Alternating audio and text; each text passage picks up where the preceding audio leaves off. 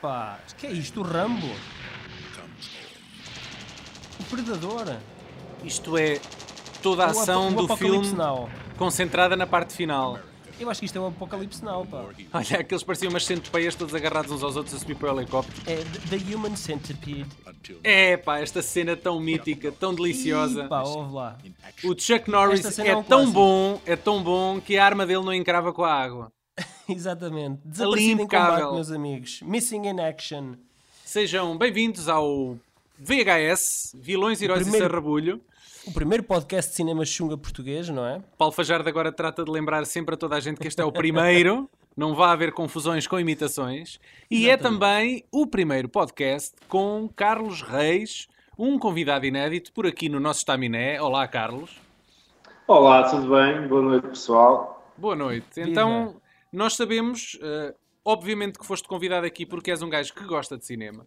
Eh, nós tivemos o prazer de te conhecer por ocasião dos TCN Blog Awards, se se recordam. Nós, inclusivamente, gravámos um podcast ao vivo por lá, eh, a convite de, a- foi, foi um convite feito por ti, e ficou mais ou menos combinado que tu havias de vir gravar connosco depois um filme à tua escolha. Sim, sim, mas, mas o, o Carlos fez questão que fosse algo do Chuck Norris, pá. Foi? É verdade, de- deixem-me agradecer o convite, vocês terem-me eh, p- eh, convidado para participar no vosso podcast. Eu sou Não, um fã desculpa, muito... desculpa, tu, tu é que te impingiste à força É de verdade, é verdade. Eu sou Ah, um foi assim, chato foi assim. primário. Mas eu, eu tenho que vos confessar que eu sou um fã muito antigo do vosso podcast e que vocês são, foram companheiros de corrida durante muito tempo. Eu ia correr e tinha os vossos podcasts no, no meu iPhone. Mas agora já não corres? Já agora corres? já não corro. Não, agora com a mudança de casa, bebés e tudo, deixei de correr. Já estou aqui a, a crescer para a frente. Então diz-nos uma coisa, Carlos. O, o, porquê, é que este, porquê este teu quase fetiche pelo Chuck Norris? Este fetiche pelo Chuck Norris é, é uma coisa engraçada, porque eu detesto o homem enquanto pessoa, mas sou um fã eh, dele enquanto símbolo pop, enquanto símbolo de, portanto, de ícone de cinema. Terá alguma coisa a ver com as suas opções políticas ou nem por isso? É completamente. O gajo é um republicano de primeira daqueles odiosos que só quer ver armas à frente e, e- e não consegue ver homossexuais nem porra nenhuma eh, perto dele. E depois, eh, agora ultimamente, está um fanático católico escreve livros eh, sobre a Ele, Bíblia. ele agora, basicamente, ele, ele farta-se é de percorrer as escolinhas eh, a falar dele, não é? Sim, sim, sim. E a dar aulas hum, de, de artes marciais ao- aos putos. É, mas o gajo. Fazer workshops. Mesmo no site oficial dele, se vocês forem lá, ele tem lá uma parte só sobre a Bíblia e sobre citações que ele põe lá todos os dias, religiosas, e que Deus isto e que Deus aquilo. E portanto, epá, é aquele tipo de pessoa que eu não queria estar a jantar com ele, nem o ver à frente se, fosse, se não fosse para falar de cinema. É um gajo com muitas camadas, Mas basicamente. vocês, vocês Exato. eu agora pesquisei aqui de Chuck Norris no, no Google e um dos primeiros resultados que me aparece é o Chuck Norris Facts. Vocês sabem os Sim. míticos, os míticos factos do Chuck Norris? Sabem Aliás, algum? escuto- sei, sei muitos, eu sei, eu sei muitos. Aliás, eh, o meu favorito é aquele que diz que o gajo uma vez urinou no, num tanque de combustível por brincadeira e que hoje em dia esse, esse trator eh, é o Optimus Prime. Portanto. Uma vez uma cobra venenosa mordeu o Chuck Norris e passado uma semana ela está a recuperar. Estou aqui a só ler um que diz Nobody is perfect, Chuck Norris is nobody. Podes- podem, podem continuar. Este foi o filme que transformou Chuck Norris em Chuck Norris, não é? Epá, e é um filme que, que, é que fala sobre as sequelas da, da Guerra de Vietnã, eh, onde um ex-prisioneiro de guerra, que é o coronel James Braddock, integra um comitê norte-americano e viaja até ao Vietnã para sarar as feridas e reatar as relações entre os dois países. Ou seja, o filme até tem uma boa moral, caraças, não é? Sim, sim, tem uma boa premissa. Eh, mas a questão é Sim, que o, o ou seja, o, o- o filme é capaz de ter 10 noções um bocado racistas e xenófobas lá pelo meio. Mas pelo Sim, menos, sim, pelo menos tem, pelo menos tem esta, esta premissa inicial muito, muito positiva, não é? Muito tem bom diplomática. coração, tem bom coração. Eh, mas o Braddock sai da sua posição de observador, não é? Não, não consegue ficar com- como um mero observador para ir à procura dos prisioneiros de guerra no Vietnã. Eu, se bem me lembro, ele até chega lá como o un- a única pessoa que defende que ainda existem prisioneiros de guerra no Vietnã. Exatamente. E, E ninguém a acredita nele, gente ninguém quer saber. Exatamente, ninguém acredita nele, ele vai ter que provar que tem razão e que aquilo é tudo maldrabice que lá se passa. Uh, em relação ao filme, tu disseste bem que é, é, provavelmente o filme que lançou o Chuck Norris para o que ele se tornou, não é? Para o ícone que ele se tornou. Uh, é o filme mais conce conceituado dele, mas deixa-me dizer que provavelmente entraria no, nos meus, no meu top 3 do, do Chuck Norris. É um filme que realmente o catapultou mas é, é, longe de ser o meu filme favorito do Então qual é o teu filme favorito do Chuck? Diz, diz, lá os três, os três, os três preferidos, né? Dizeste três? Uh, epá, pronto, ok. O meu filme favorito dele é o Código de Silêncio, que não sei se vocês conhecem. Conheço perfeitamente, tenho esse filme, pá. E é do Andrew Davis. Exatamente. o Paulo exatamente. conhece isso tudo, aviso já. Tudo. Que é mais num género policial, mas. Eh, Sim.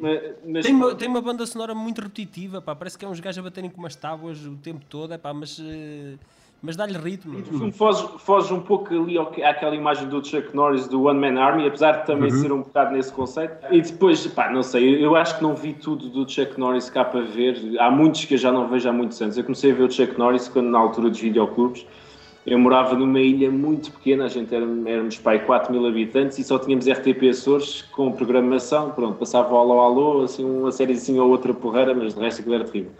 E tu, para vocês perceberem, nós tínhamos três ou quatro restaurantes na ilha e tínhamos dois videoclubes. Portanto, hum. o videoclube era a loucura.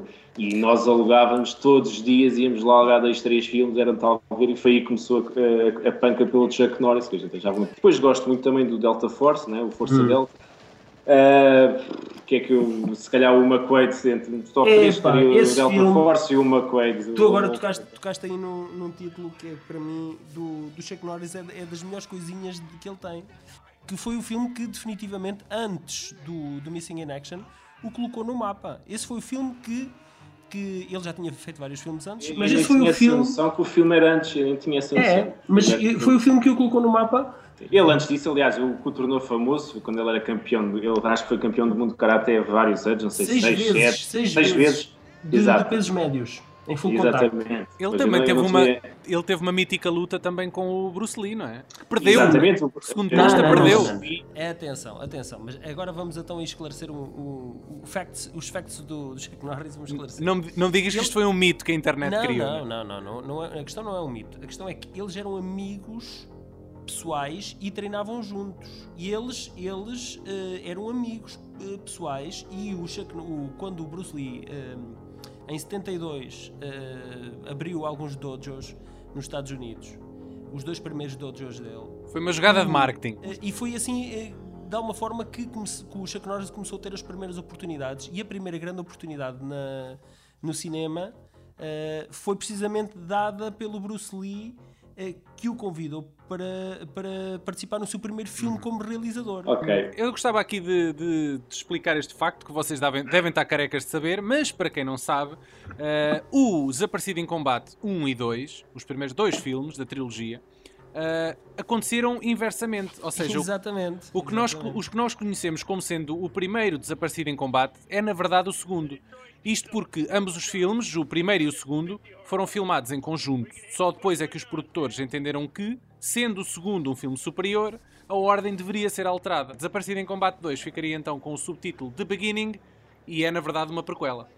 Mas há, há um motivo, houve um motivo bastante forte uh, para que os, o, os primos Canon, os, o Yoram uh, Golan e o, e o Globus, hum.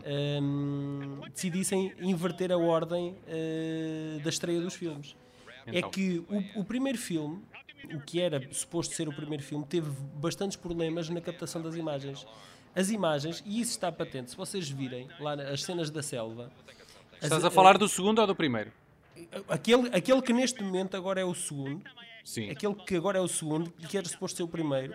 As cenas da selva, que são muitas, uh, ou a câmara está desfocada, ou a, a película está arriscada. E isso, ainda hoje está no, nas edições todas. Pá, o filme teve imensos problemas. E o que é que eles pensaram? Que ao, ao estrearem aquele filme, uh, naquelas condições, uh, que isso iria minar a estreia do segundo filme. Então, essa foi o, foi o motivo principal que os motivou a trocarem a ordem da estreia dos qual é que Qual é que vocês preferem então? O primeiro ou o segundo Desaparecido em Combate? Eu, eu, eu prefiro o terceiro, mas Já lá vamos. Eu sou-vos muito honesto, eu nem sabia dessa história do The Beginning. Sabia que era uma prequela e uma sequela, no, o segundo e o terceiro, mas eu nem me lembro se os vi ou não. Provavelmente vi-os já há 20 anos atrás, mas o único que eu tenho em memória fresca realmente é o, é o Missing in Action, o original, não é? Não sei se não é o primeiro, mas o original, pronto. Sim. O que não é prequela nem sequela. Uh, esse, o segundo e o terceiro, não me lembro. Provavelmente já os vi há muitos anos atrás, mas uh, nem me lembro de, de pormenor absolutamente nenhum. E é engraçada essa história, realmente não sabia essa história. Não me admira nada vindo da Canon, porque os gajos faziam 50 e, e, e 100 filmes por ano. Portanto, mas, mas, mas, pronto, mas acho que eles, a, a decisão deles foi acertada porque, em relação aos dois primeiros filmes, o que hoje é o primeiro filme, uh, assim, julgo que é superior ao, ao segundo filme. Eu acho curioso é uh, realmente eles fazerem dois filmes sem qualquer expectativa do, do que estes filmes iam lucrar no cinema, não é? Sim, mas, por mas, sorte, uh, por sorte 80, o primeiro. Nos anos 80 fazer filmes não era a mesma coisa que hoje. Fazer hoje, não é? Sim, não, porque não implicava hoje, o mesmo investimento. Hoje uma sequela está dependente da rentabilidade do primeiro filme. Uh, pá, nos anos 80 não era bem assim. Fazia-se um filme e desse por onde desse no mercado de vídeo. Uh, Havia sempre espaço, não é? No cinema, sim, o filme, como o investimento era tão reduzido. Uh, a nível global, da distribuição global, o filme rendia sempre qualquer coisa. Uhum. É, é, é, é, é por essa premissa, é através dessa premissa que o UV Ball continua a fazer filmes também. Faziam-se 10, bastava um para pagar os outros. Exatamente. Todos, ninguém exatamente. se chateava. Sim, este, este primeiro custou, custou 1,5 milhões de dólares, faturou quase 23 milhões. Nada mal. Sim, então é, um, é o orçamento normal de um filme da Asylum. Okay. Vocês sabem quem é que fez algumas das cenas de duplos neste filme? Foi o irmão, não foi? Não, foi então. o Van Damme, a futura estrela da Canon em filmes como Bloodsport e o Cyborg. Começou aqui a dar, a dar algumas perninhas e, e ele é um dos gajos. Vocês lembram-se da cena da queda do helicóptero em que vão saltando um a um? Sim. Ele é um dos gajos que salta do helicóptero lá para o rio. Ok. Não sabia, é engraçado. Mas bem, mas eu quando vi o filme agora há, há um mês atrás, pá, aí mais ou menos, quando a gente teve esta ideia de falar do Missing in Action, fui tirando várias notas e escrevi, portanto deixem-me usar estas notas. Força, São força. coisas engraçadíssimas que eu fui apontando ao longo do filme. Não sei se vocês repararam, eh, eu, eu, vou pôr aqui até, eu, eu, fiz contas durante o filme. O gajo eh, bate em seis mausões, o gajo dá cabo de seis mausões com as mãos. Acaba, portanto, não os mata, mas uh, sufoca, etc. Como se não fosse nada. O gajo está a sufocar os gajos e já está a olhar para o lado a pensar o que é que vai fazer, como se aquilo fosse uma coisa super banal. Mata 51, 51 mausões, se eu não me enganei, ali com aqueles disparos todos. Eu estive a contar. É o, é o body count. O body count. Mas, mas, o número mais interessante do, do Missing in Action é o minuto 9.23. Se vocês tiverem o filme, têm que ir ver. Que é para mim um Escreve. momento histórico porque é o momento em que o, Chuck Norris desce para a camisa, quando está ali no quarto do hotel com, com, com, a, senhora que, que, os acompanha lá, na, a diplomata Sim. que os acompanha, e só se vê pelos, que é uma coisa impressionante. Já, não não é, existe agora, isso já não existe. Não existe. Hoje em dia os gajos tiram uma camisa não se vê um pelo. Claro, gajo, não. Mas, mas naquela altura era másculo. Era másculo. É pá, parecia o Tony Ramos ali da texana. Aquilo era, era um uma coisa impressionante hoje em dia em Blu-ray, aquilo bem filmado em HD, eu digo, aquilo era coisa para chocar muita gente. O gajo realmente tinha ali uma pelugem uh, espetacular. Eu acho e que depois, existe outra em coisa que eu acho fenomenal, uh, pois não sei, a cópia que eu arranjei aqui não era, não era muito famosa. Deixa eu tenho ver aqui a cópia em DVD, mas está dentro dos- de, um, de dos 50 caixas que eu tenho ali para baixo que trouxe agora com as mudanças e portanto nem me deu ao trabalho de ir procurar. Existe em Blu-ray, sim senhor, meus amigos. Se quiserem, procurem, encomendem, que existe. À venda. Ok.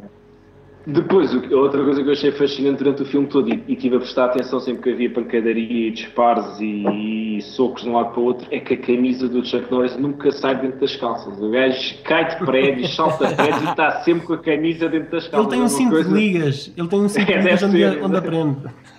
Exatamente. Ok, ok. E, e depois, para terminar a minha nota final, que ele mata por duas vezes um gajo com uma facada, ou, a tirar a faca de longe, com uma facilidade tremenda, a faca entra direitinho ali ao Então, mas ele mata duas vezes o mesmo gajo. Não, não, mata duas vezes dois gajos diferentes, a Ah, tirar uma ok. facada de longe.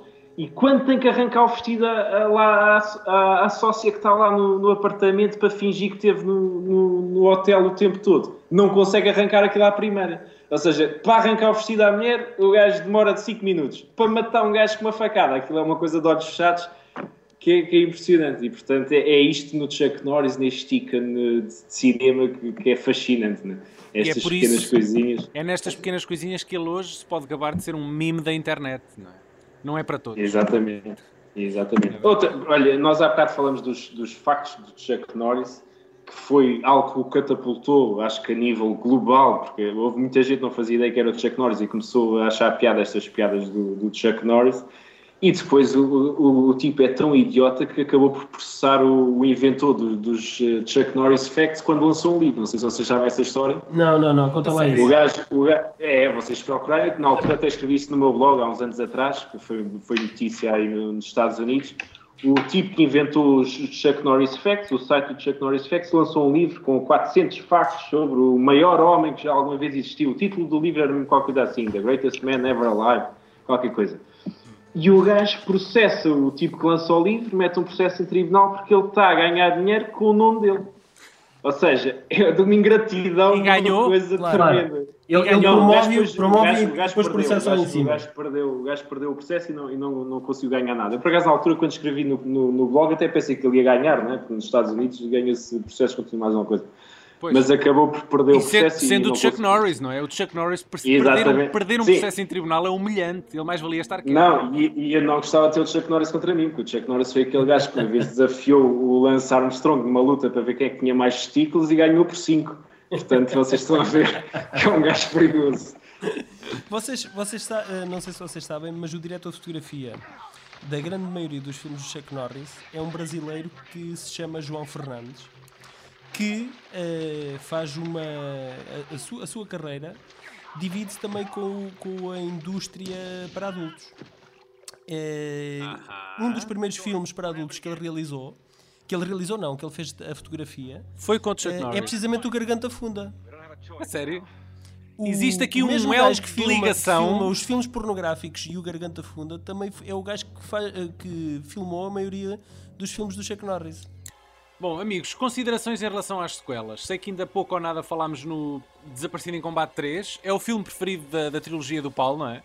É, epá, é, é, e é realizado pelo irmão mais velho do, do, Chuck, do, do próprio Chuck, Chuck Norris. Norris sim. Uh, mas deixa-me dizer-te que, que, o segundo, é, do Lance Hull, uh, é um filme que mostra o período em que o James Braddock esteve como prisioneiro de guerra no Vietnã. É um bocadinho como o Rambo 2, basicamente. Uhum. Há ali, há ali um uma colagem, eles até são muito próximos. Aliás, eles são, eles são basicamente.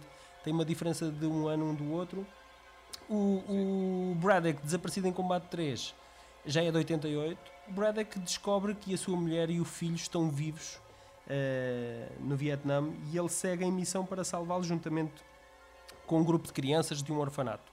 É, é basicamente uma espécie de Rambo 3 uh, eh, e até o, tem um confronto final contra um helicóptero muito semelhante.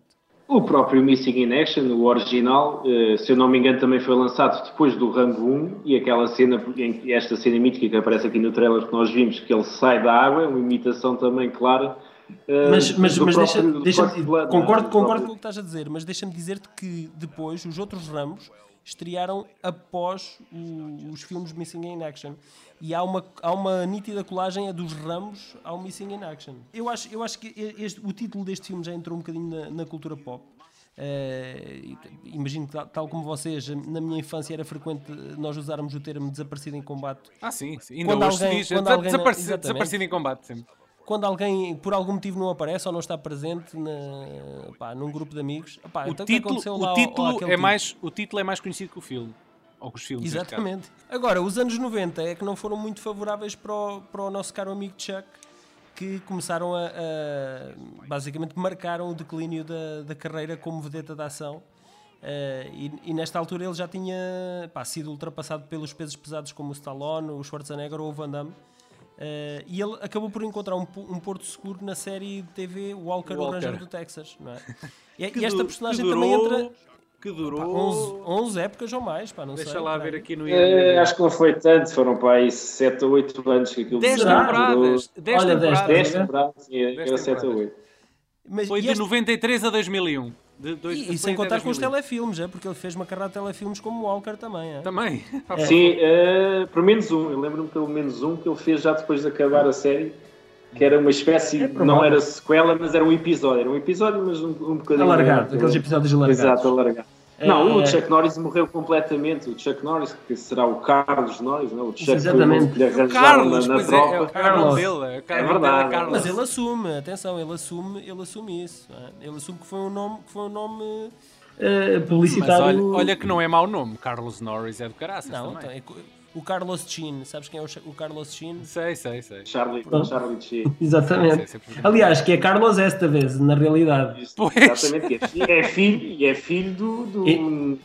ai, uh, do Martin Sheen. Do Martin Sheen. Exatamente. Do e irmão do Emílio Esteves. Emílio é Esteves também. Esse é o único, é o único que assumiu o nome de batismo. Olha, eu acho que nós temos, temos que agradecer ao, ao Conan O'Brien por não deixar o, claro. o, o, o Chuck cair no esquecimento, morrer, graças aliás, à mítica alavanca Aquela do Chuck manivela, exatamente. exatamente. Muito famosa, que era um momento espetacular. Eh, mas eh, realmente o Chuck Norris nos anos 90 pronto, acabou por morrer ali com, com, o Walker Ranger do Texas, também não sei se devido à idade ou porque aquilo na cabeça dele também, como a gente falou há bocado, começou a bater ali mal alguns parafusos e virou-se muito para a religião e para essas maluquices uh, políticas. é Agora, ele morreu nos anos 90, a morte é. é. que tem medo de lhe dizer isso e está à espera ainda de eu ganhar tenho, coragem. Eu tenho de vos dizer uma coisa, eu tenho o aqui apareceu agora, apareceu agora nos, nos Expendables 2. Sim, foi pescado. Sim, sim, sim, sim, e foi engraçado engraçada. A presença do gajo até foi engraçada no. Mas foi 10 segundos, pai, 10 segundos, alguma coisa assim. Não, não, não, ele, não, ele, entra um bocadinho mais. Mas, mas, ele entrou, okay, entrou-se no filme com uma condição, que era tinham que reduzir o nível das asneiras. E então, o, por acaso eu achei curioso, o, o Stallone juntou lá o grupo principal dos Expendables e mandar uma mensagem ao Chuck Norris, já depois de terem gravado a sua intervenção, que foi Fuck you, Chuck Norris. quando, quando o Walker, a primeira temporada do Walker, passou na televisão, epá, eu julgo que foi para em 90 e poucos, 93, 4, Sim, deve ter sido para aí. Todas as cassetes VHS que eu tinha para gravar coisas da televisão, epá, tinham que ser muito contadinhas, porque aquilo custava para aí uns 400 escudos, pá, eu, eu tinha que pá, decidir muito bem quais eram os filmes que eu tinha que gravar epá, e normalmente as casas estavam todas reservadas para Schwarzenegger, Van Damme, Stallone e afins, não é? Digamos que o Chuck Norris não estava bem lá na, na mesmo, no mesmo patamar, mas mesmo assim eu, eu tinha alguma consideração e eu pensei que o Walker, o Ranger do Texas, era uma minissérie e que opa, aquilo não, não teria a durabilidade que veio a ter eu comecei a gravar, eu comecei a gravar aquilo em LP, em cassete, numa cassete de 300 minutos, que dava para umas 5 horas. Eh, em LP dava para mais, não é? E, e, digamos que ao fim de 10 episódios eu percebi que aquilo nunca mais iria acabar Aquilo, depois e... aquilo era um ranço, uma coisa terrível. É pá, e aquilo era tudo igual, era tudo a mesma coisa. E que só via alguns episódios separados, acho que era na SIC, se não me engano, que aquilo sim, passava. Sim, exatamente. Via, via de vez em quando. Eu lembro-me do gajo, é o único tipo que eu me lembro em, em 100 anos de cinema e de televisão a lutar mano a mano com o urso pardo e ganhou. o, urso, o urso fugiu, caramba.